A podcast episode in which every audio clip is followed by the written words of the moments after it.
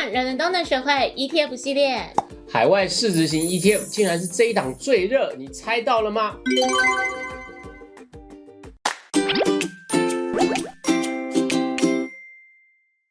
红狗，哎，你咪几缸的暗时啊？你刚才当下跨面是咪几缸，每一天都 是吗？你也跨美国股市吗？美国股市请用台语讲，你狗的股枸杞？枸杞啦等一下，那你念的是美股的台语，legal 的枸杞啊？晚上嘞？啊，每天晚上。不一样，米养哎，跨。不一样。好啦，你回好了，答啊。不要在台语教室了。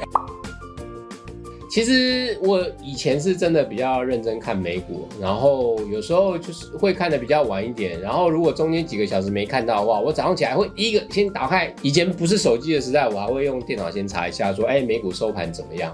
那因为以前尤其像两千零八年那时候市场波动很大的时候，有时候第第二天起来之后会让你吓吓到很大一跳，对，所以那时候确实是比较紧盯一点。但是我这几年就是比较放轻松一点了，就觉得哦，睡前有时候可能瞄一眼，但是睡醒的时候有时候也不会急着去看，可能就对市场的波动已经比较习惯了嘛。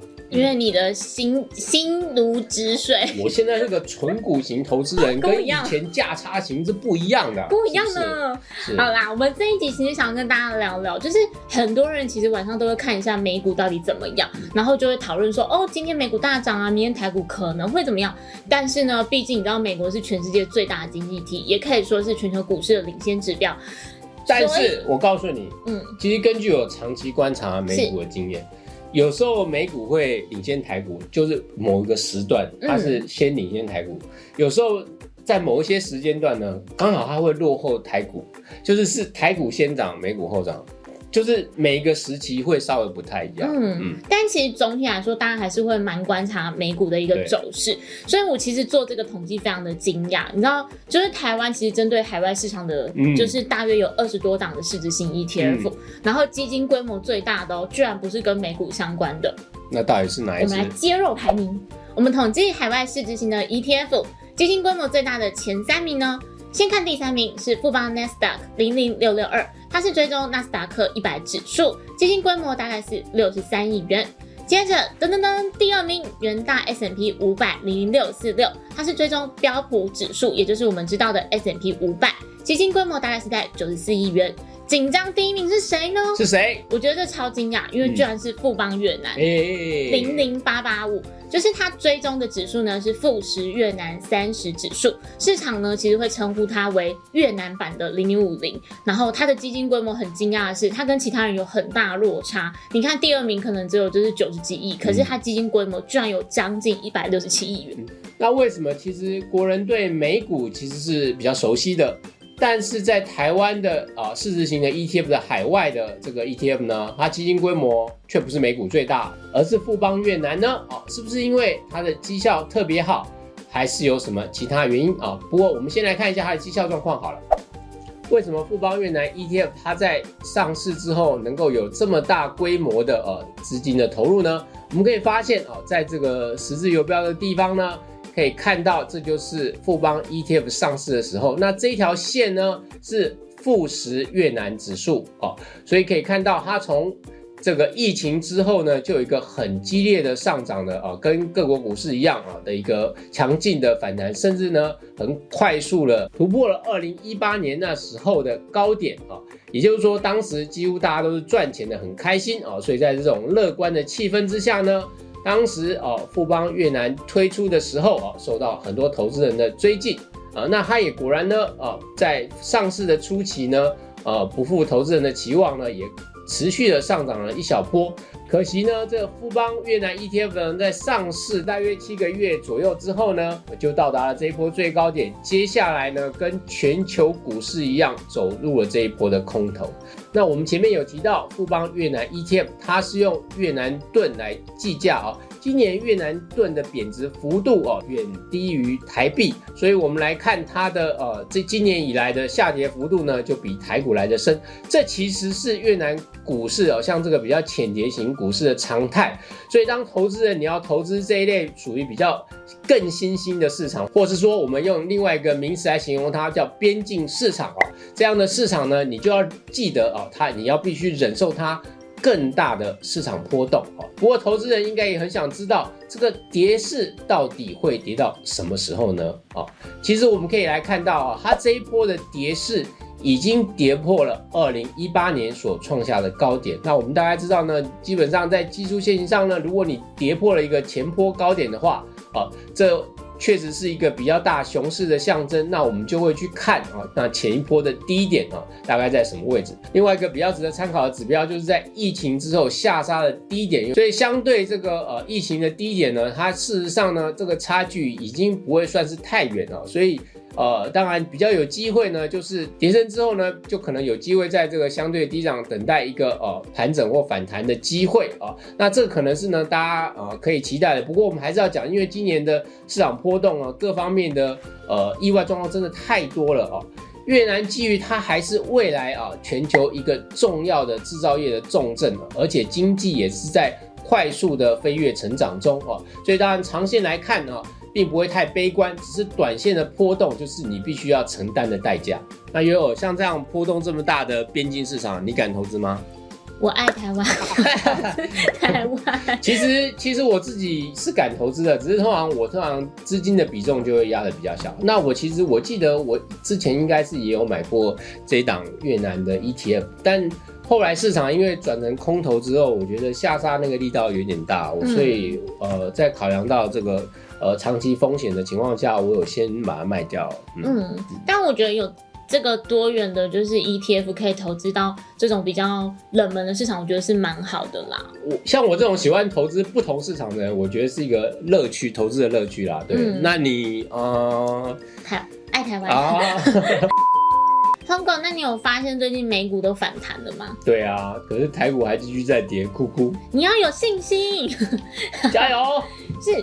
但其实呢，在台湾你有很多的管道可以参与，就是美国的市场，包含了像是你可以直接在台湾买，就是挂牌的美股的 ETF 或是基金之外，投资人其实还可以透过台湾的券商，就是进行付委托，或是你可以直接开立就是海外的交易账户，就直接买卖。所以我觉得这也是造成说台湾就是美股 ETF 看起来基金规模比较小，是因为它购买的管道其实非常的多，而且呢，我觉得美股在台湾讨论度其实很高，是因为峰哥，你记得我们之前做美股 ETF 的影片，其实很多观众都在下面问你，问你说你会不会直接买国外的 ETF，比如说 SPY 啊，或是一些副委托的相关资讯。我有认真回答哦，大家可以去看。没错，就是大家如果有什么问题都可以跟我们留言哦。所以呢，我们这集也帮大家整理了，如果你想要交易海外的股票，我们以美股来举例的话，你到底有哪些管道？那这些管道的优缺点又是什么呢？我们来看图卡。第一个管道就是你直接买在台湾挂牌的 ETF 或是基金。第二个呢，就是副委托。为什么它会叫做副委托呢？因为它是投资人向国内的券商委托说，啊，我要买进海外的股票或是 ETF，然后国内的券商呢，它就要帮你向国外的券商下单，所以这段流程里面其实有两次的下单动作，因此被称作副委托。那第三个买美股的管道呢，其实就是直接在开立一个海外的账户去跟海外券商做交易这样子。那我们看图卡可以发现，其实以开户的便利性来说，当然海外券商是最不方便的，因为投资人你必须要自己找到适合的券商，然后自己去做开户。那我们再从标的来看，如果你在台湾买 ETF 的话，台湾的市值型美股的 ETF 呢，其实只有四档，包含了元大 S&P 五百零零六四六。富邦纳斯达克零零六六二，以及国泰美国道琼零零六六八，以及永丰美国五百大零零八五八，这只有只有四档。那如果你是付委托的话呢，你就要看券商开放的标的。那海外券商的部分呢，你可以交易的标的是最多的。在交易的手续费上面呢，台湾的券商呢，基本上就是跟你交易个股一样，都是零点一四二五 percent，然后最低消通常都是二十元。可是付委托的手续费就会相对比较高喽，通常它是交易价金的零点一五 percent 到一 percent 不等。而且有些券商的低消会是一百美金，是美金哦。换句话说，今天不管你买多少金额，你都要先拿出大约是新台币三千到三千两百元的一个手续费。那海外券商的话，就是目前蛮多都是主推是免手续费的。但是可能要注意一下，有一些是有账户管理费的。嗯，哦，好。交割方面呢，如果你在台湾，当然就是用新台币。可是如果你是付委托买美股的话，通常你都可以自己选择交割的账户，你要用新台币还是外币。如果你选外币，那你就是用外币买卖。那海外券商的话，当然都是外币喽。如果你用海外券商，因为你是国外的交割账户，所以你要先把资金汇过去，另外还会产生一笔额外的汇费。最后一个，悠悠也觉得是最重要、最值得注意的一件事情，就是如果你有争议了，到底该怎么办？因为你不管是在台湾买 ETF，或是用付委托，投资人对应的是台湾的券商，所以一旦有争议，台湾的券商都是受到国内主管机关监督管制，所以你在处理的程序上会比较简单。那海外的券商呢，因为它不受台湾的主管机关监督，所以如果你有问题的时候，你就要自行申诉或是处理，当然就是会比较麻烦啦。就是我个人觉得第一种或第二种好像比较方便，但据我所知，现在其实蛮多副委托的券商，我昨天才跟朋友在聊啦，他说现在很多副委托其实好像因为竞争很激烈，所以时不时其实会推出一些优惠的方案，所以想要投资美股的投资人呢，也可以多加关注哦。那峰哥你自己呢？一二三，你选哪个？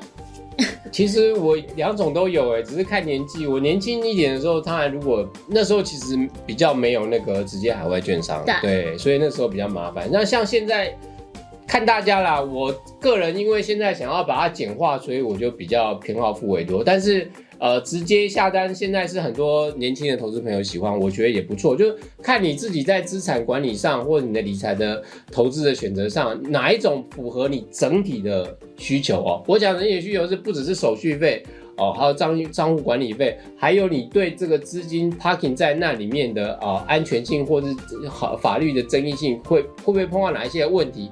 你自己综合考量之后，选择一个你喜欢的哦。那我觉得应该每个人答案都不一样。嗯，好啊，谢谢峰哥今天跟我们分享。以上就是今天的内容。如果喜欢我们的节目，记得帮我们按赞、订阅、加分享哦，开启小铃铛。